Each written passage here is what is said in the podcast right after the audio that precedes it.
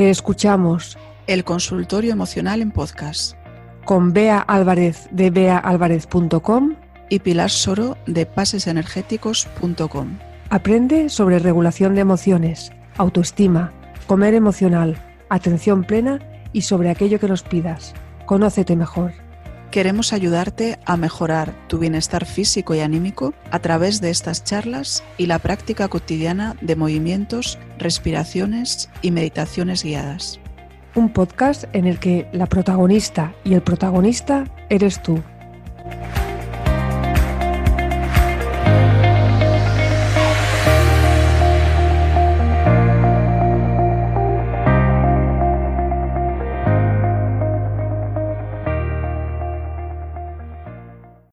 Días, Bea, ¿qué tal? Hola Pilar, muy bien. ¿Cómo estás tú? También muy bien. Buenos días a todas las personas que nos escuchan. Bienvenida, bienvenido de nuevo al podcast. Y aquí estamos con un nuevo caso hoy. Estamos con un nuevo caso relacionado con el que tuvimos sobre dependencia emocional. Realmente nos pregunta por un tema de dependencia emocional y lo vamos a aprovechar para continuar hablando del tema que no se puede hablar solo en un podcast, es un tema que requiere profundidad. Sí, y en esta ocasión vamos a poner la voz de, la persona que nos ha hecho la consulta, lo ha hecho a través del teléfono. Ahí va. Mi pregunta es sobre el tema de las relaciones de dependencia emocional. Quería saber si existe diferencia en las relaciones de dependencia con y sin convivencia. Otra pregunta es, ¿existe la dependencia aprendida? Creo que las películas eh, de temas románticos y las canciones, las más pegadizas también de temas de amor, puede ser que nos transmitan mensajes de dependencia que se aprende en estas películas y en estas canciones. Creo que que a veces eh, nos podemos creer que nos sentimos enamorados de alguien y resulta que hemos escogido la persona equivocada eh, y no sabemos salir de, de la relación, nos quedamos enganchados, pasándolo mal con esa persona. Esa persona se aprovecha porque no tiene el mismo sentimiento que nosotros o no tiene ninguno porque son personas que pueden ser bastante indiferentes. Y bueno, y mi pregunta era pues eso, ayudar para que la gente pueda salir de, relaciones de dependencia. Muchas gracias. Pues efectivamente, esto con esto vamos a continuar lo que estuvimos hablando en el anterior podcast sobre dependencia y eh, nos plantea una serie de cuestiones eh, que también nos estuvo planteando a través del formulario por escrito. Si te parece, Pilar, voy a leer yo lo que nos consultó a través del formulario. Dice, mi consulta es, ¿por qué tan a menudo caemos en relaciones de dependencia emocional? Porque creemos que amar y que nos amen solo depende de que nuestra actitud sea la que el otro o la otra espera de nosotros. ¿Dónde aprendimos a querer así? ¿Y cómo hacemos crecer nuestra propia estima para ser siempre nosotros sin dependencias que nos puedan dañar? Bueno, ahí es nada, ¿eh? Todas esas preguntas, esto que nos consulta a través del audio. Muchas preguntas. Sí, es la misma persona la que nos consulta a través del audio y a través del formulario y eso se complementan las dos, las dos consultas que nos hace. Bueno, a mí lo que me gustaría de todo lo que nos ha ella comentado, mm, que no va a dar para hablar solamente en este podcast, nos dará para alguno más. Yo he seleccionado dos cosas. La primera, eh, ¿de dónde proviene la dependencia emocional? ¿Cómo llega una persona a ser dependiente? Y la segunda, el tema de la sumisión. ¿Por qué nos volvemos sumisos de otra persona? Entonces, si te parece, podemos empezar hablando de dónde nace, por qué unas personas acaban siendo dependientes emocionales, ya sea de la pareja, ya de otras personas, y por qué otras personas no. Es curioso, ¿no? Vamos a ver cuáles son las causas. Bueno, pues como en casi todo en estos temas psicológicos, tenemos dos causas básicas. La primera es biológica, genética. Todos nacemos con un determinado temperamento que nos lleva a sentir, a experimentar las cosas de una determinada manera. Esto lo podemos ver en los bebés ya cuando nacen, que son de diferente forma unos de otros. Unos son más tranquilos, otros son más irritables. Ya niños muy pequeños a los hay que tienden más a enfadarse, además a veces de manera muy intensa. Otros tienden más a estar tranquilos y alegres. Bueno, eh, ahí se ve que existe una influencia ya del temperamento. En autoestima, yo lo que he leído por ejemplo, ¿no? en autoestima, es que aproximadamente un 30% de, la, de las causas de que tengamos buena autoestima o baja autoestima es genético y el 70% restante depende de las condiciones en las que hayamos crecido. En la dependencia emocional no sé exactamente el porcentaje, aunque al estar muy ligado a la autoestima, pues puede ser que también vaya por ahí. Pero bueno, en todo caso, el tema de nuestros genes, de con qué temperamento nacemos, no podemos modificarlo. La otra parte de por qué una persona llega a tener dependencia emocional es las condiciones en las que ha sido criado por su familia. Perdóname un momento. Es que justamente hace un par de días estuvimos comentando un caso de, de una niña. Parece ser que le han diagnosticado un tipo de trastorno relacionado con eh, la madre estuvo consumiendo alcohol durante el embarazo. Es una niña adoptada de, Rusia y parece ser que la madre bebía bastante y la niña tiene como unos rasgos peculiares físicos y además tiene un trastorno de personalidad muy fuerte. Tiene, tiene muchos problemas ahora que está en la adolescencia, ¿no? Y los padres están un poco desesperados. Te lo decía por esto que decíamos de la genética, que sí que viene por la genética, pero luego también Claro, eh, la gestación también es importante, ¿no? Se supone que también es genética. sí, claro. Eh, no, la gestación es, pues, mm, como lo que tú has contado, ¿no? Pues pueden ocurrir cosas de este tipo, de que la madre haya consumido determinadas sustancias y esto afecta a la biología de la persona. Sí, eso es muy importante también. Cómo ha estado la madre en la gestación, cómo se ha cuidado, cómo se ha sentido, eso también influye en cómo el bebé nace. Incluso el nacimiento, ¿no? El propio nacimiento eh, parece que tiene un efecto sobre el bebé.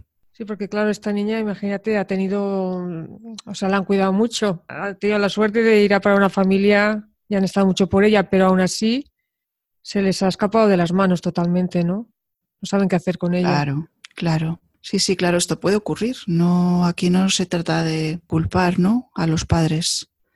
Quiero decir que Vamos a hablar ahora de cuatro patrones de crianza que derivan en dependencia emocional, pero tú puedes eh, haber tenido unas pautas de crianza muy buenas con tus hijos y aún así que ocurran cosas, claro.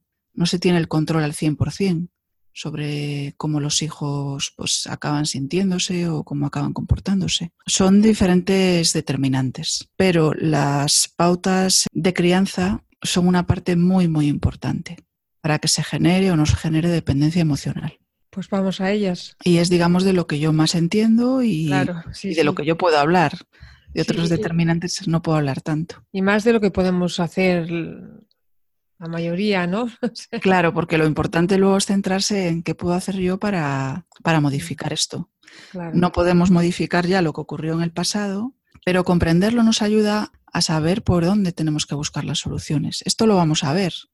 Cuando veamos las pautas para salir, vale. vamos a verlo todo esto. Entonces, si te parece, empezamos a hablar un poquito de estas pautas de crianza y después, si nos da tiempo, hablaremos acerca de la sumisión y si no, ya pues en el próximo podcast lo tratamos. Muy bien.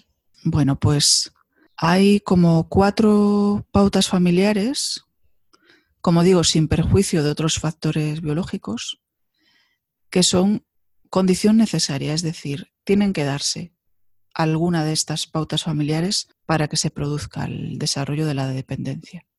La primera sería las carencias afectivas tempranas.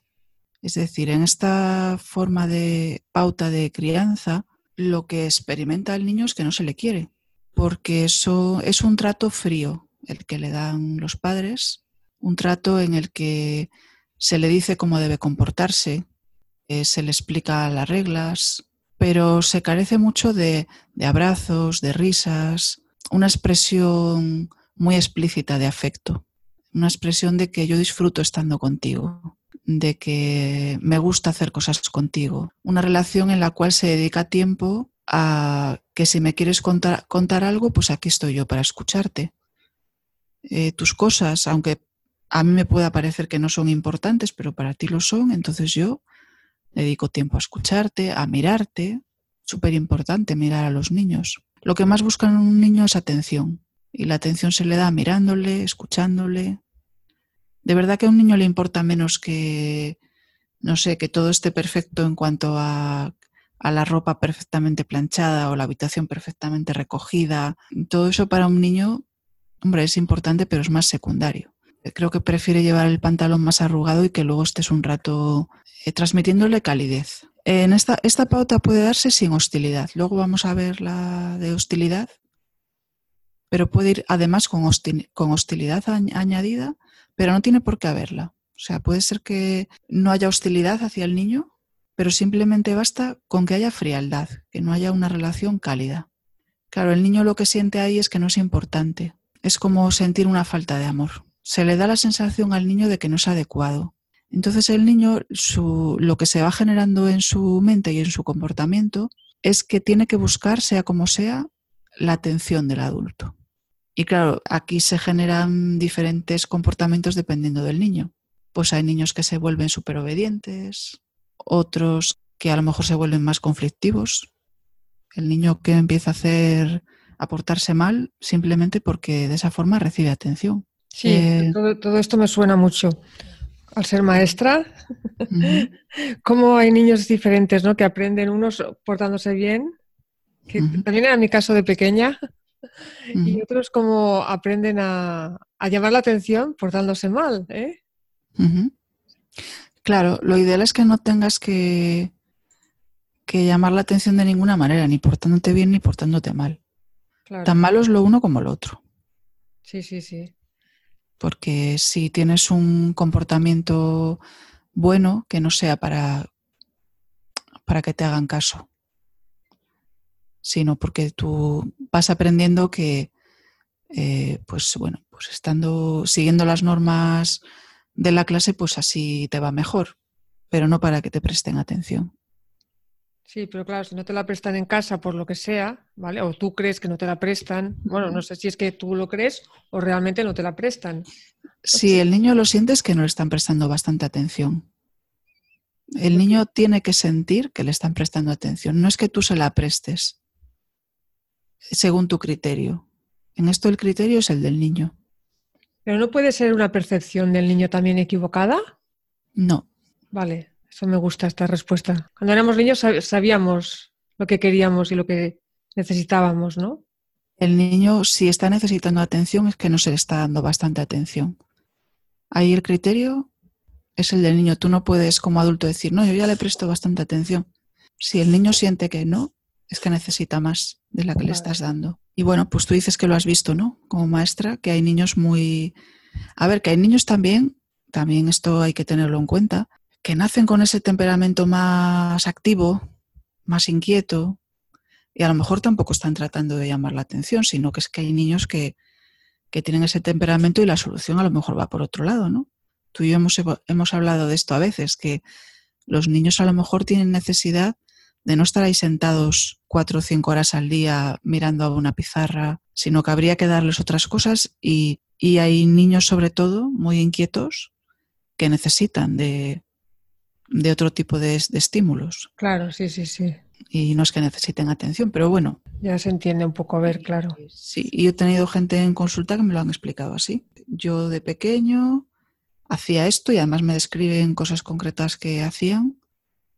Sabía que, me, que iba a tener un castigo, pero yo quería que me miraran y que quería, necesitaba, claro, necesitaba que me, que me miraran, era la única forma de que me miraran y de que me prestaran atención en ese momento. Yo tengo el recuerdo de pequeña que me ha venido ahora, que para mí esto es como una recapitulación también, de picar la puerta de casa, un piso, ¿no? Vivíamos en un piso, y yo toda orgullosa con la bata del colegio rosa y con la medalla, que nos ponían una medalla cada semana ponía la medalla a alguien, a las niñas de color rosa y a los niños azul. Y yo siempre intentaba llevar la medalla. No siempre podía, ¿no? Pero entonces la sensación esa de, picar a la puerta y que mi madre se alegraba, se alegraba, ¿no? Para mí era una satisfacción porque, claro, mi, madre tuvo muchos hijos y estaba muy ocupada, aparte de, otros, de preocupaciones cotidianas, pues tenía que atender a los niños pequeños y supongo que era una manera de, llamar la atención, ¿no? Claro, efectivamente. De que me mirara y de que estuviera orgullosa y contenta de mí. Claro, pues ahí es lo que tenemos que intentar como madres y como padres, de que el niño no tenga que hacer nada de particular, que sí que, a todos los niños les gusta la atención, entonces eso siempre va a estar ahí.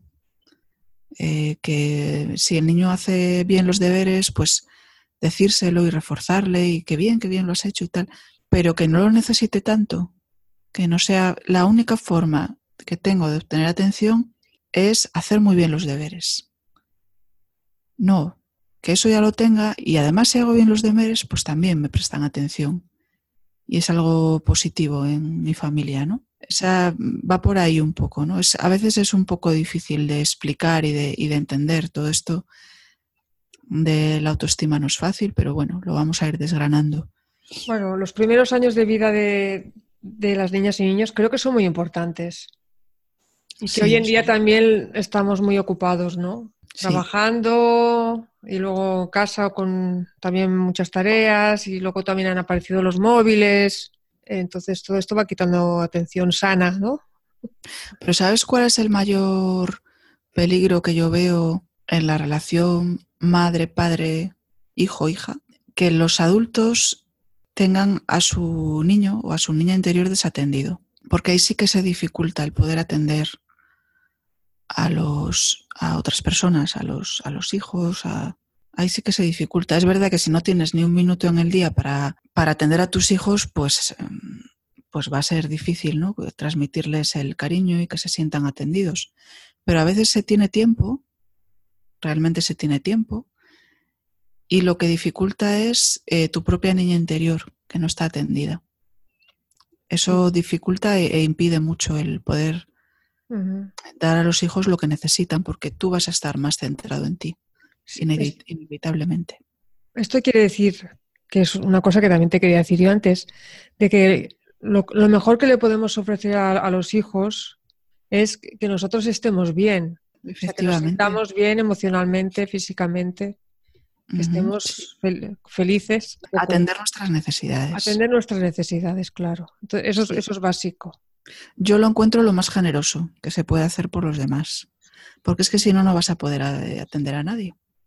Sí, además, mira, te digo una cosa, yo también recuerdo de pequeña que yo lo que, lo que más quería de pequeña era ver a mi madre contenta. O sea, yo quería que mi madre estuviera contenta y me gustaba cuando cantaba, que era pocas veces. O sea que realmente los niños también nos necesitan así, ¿eh? Nos necesitan felices. Sí. Sí, es, tan así de sencillo y luego tan difícil de, hacer. Parece ser, bueno, a ver, hay gente que seguro que lo puede hace. Ser, puede ser difícil de hacer, sí, efectivamente. Estábamos diciendo que había cuatro pautas de crianza que desembocan en la dependencia emocional, que no hace falta que se den las cuatro, las cuatro, de hecho algunas son incompatibles. Basta con que se dé una de ellas. Bueno, pues la segunda es la sobreprotección devaluadora. Creo que todos más o menos sabemos lo que es la sobreprotección, que es hacerle al niño todo y no dejarle hacer lo que él ya puede hacer. Es decir, al niño lo bueno es irle haciendo lo que él todavía no puede hacer, pero cuando el niño algo ya lo puede hacer, pues dejarle a él. Lo primero porque lo necesitan. Los niños, si nos fijamos, es que les encanta y lo piden. Ahora mi hijo está en esa fase de aprender a atarse los cordones del zapato y a veces vas con prisa y quieres hacérselo tú, ¿no? Porque él está un rato ahí intentando, ¿no? Y hay días que no hay tiempo ni de que lo intente. Y él quiere. O sea, ellos buscan el, el, aprender nuevas destrezas, el manejarse solos, les encanta. Luego otra cosa que cuando algo ya lo han aprendido, otra vez quieren que se lo hagas a veces, ¿no? Porque, claro, pues mm, a ver quién no, quién no busca la comodidad muchas veces, ¿no?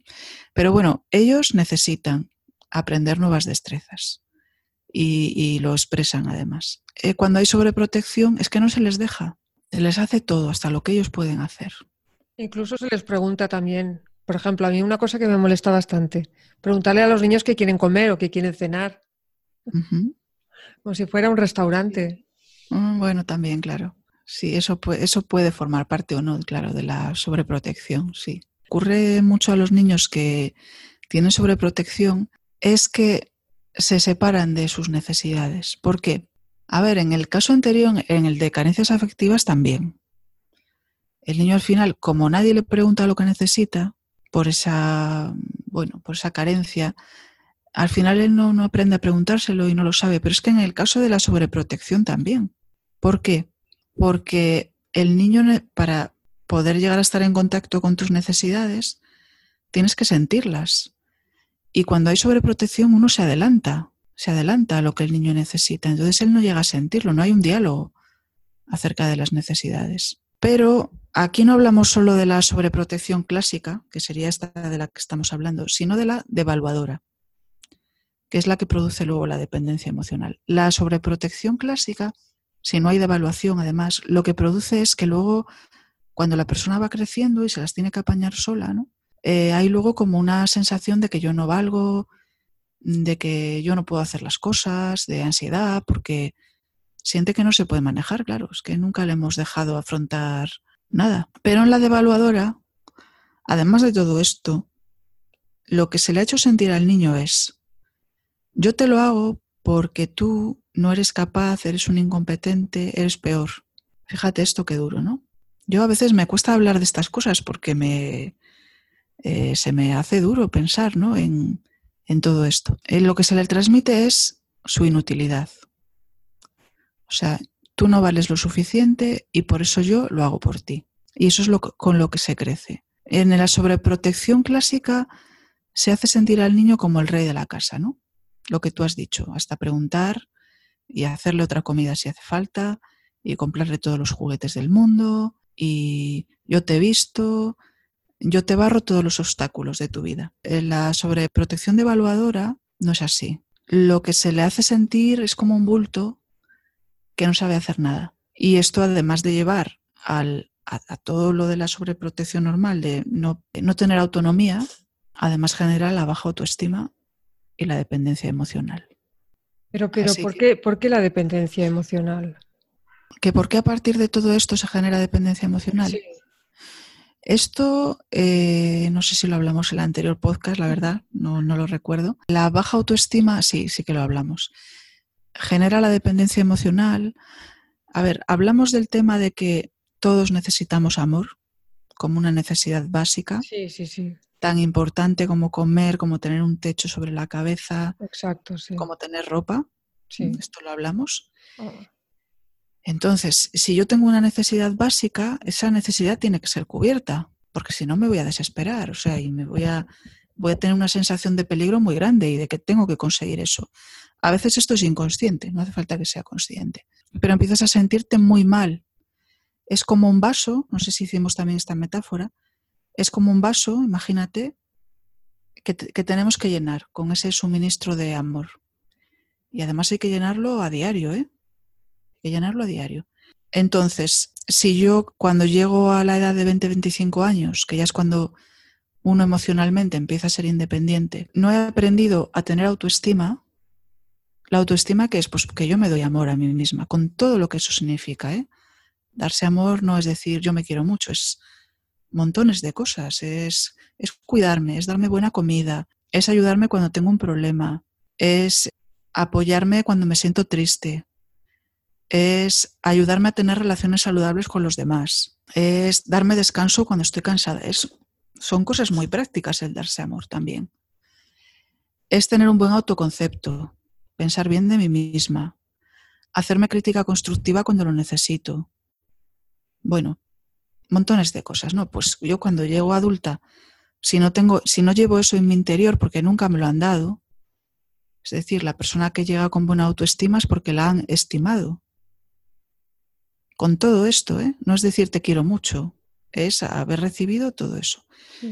Bueno, pues si yo no tengo todo eso y la valoración, es decir, si yo me valoro, yo voy a llenar ese vaso, independientemente de que luego las relaciones con las demás, con los demás, me enriquezcan y me aporten a mayores. Pero ese mínimo ya me lo doy yo. ¿Qué pasa si yo no me lo sé dar? No he aprendido a dármelo. Que el vaso se va, el vaso va bajando y se va quedando seco y ahí entra la desesperación, como si te faltara la comida. Es que es, es una necesidad básica el recibir amor. Bueno, pues entonces lo voy a buscar fuera. Y lo voy a buscar. Hay gente que lo busca solo en la pareja. Sí. Y no fuera. Y hay gente que lo busca tanto en la pareja como en los demás. Esa, ese buscar que los demás me aprueben. Sí. Ese eh, pues necesitar de la valoración de los demás. Mm. De, no, ser rechazado. De hacer cosas para que los demás eh, no me rechacen, etc. Entonces, esa es la conexión entre cómo me han tratado de pequeño, si eso me ha ayudado cuando he llegado a mayor a tener o no una buena autoestima, es decir, a poder yo llenar mi necesidad de amor, ese vaso que todos tenemos que hay que llenar de amor, y cuando no lo tengo, pues empiezo a depender de los demás, para que me den afecto, para que me cuiden, para que me valoren, para que me den reconocimiento, etc. Muy bien, entendido. Vale, pues esta es, hemos visto dos de las pautas de crianza que pueden llevar a la baja autoestima y por lo tanto a la dependencia emocional, que son la carencia afectiva, es decir, ambiente frío, y la segunda es la sobreprotección devaluadora. Es decir, aquí no hay un déficit de cuidados, eh, pero sí me están transmitiendo que yo soy una inútil y por lo tanto voy a tener una baja autoestima. El tercer patrón de crianza que lleva a esta dependencia es la hostilidad y los malos tratos. Escúchalo en el siguiente capítulo del podcast.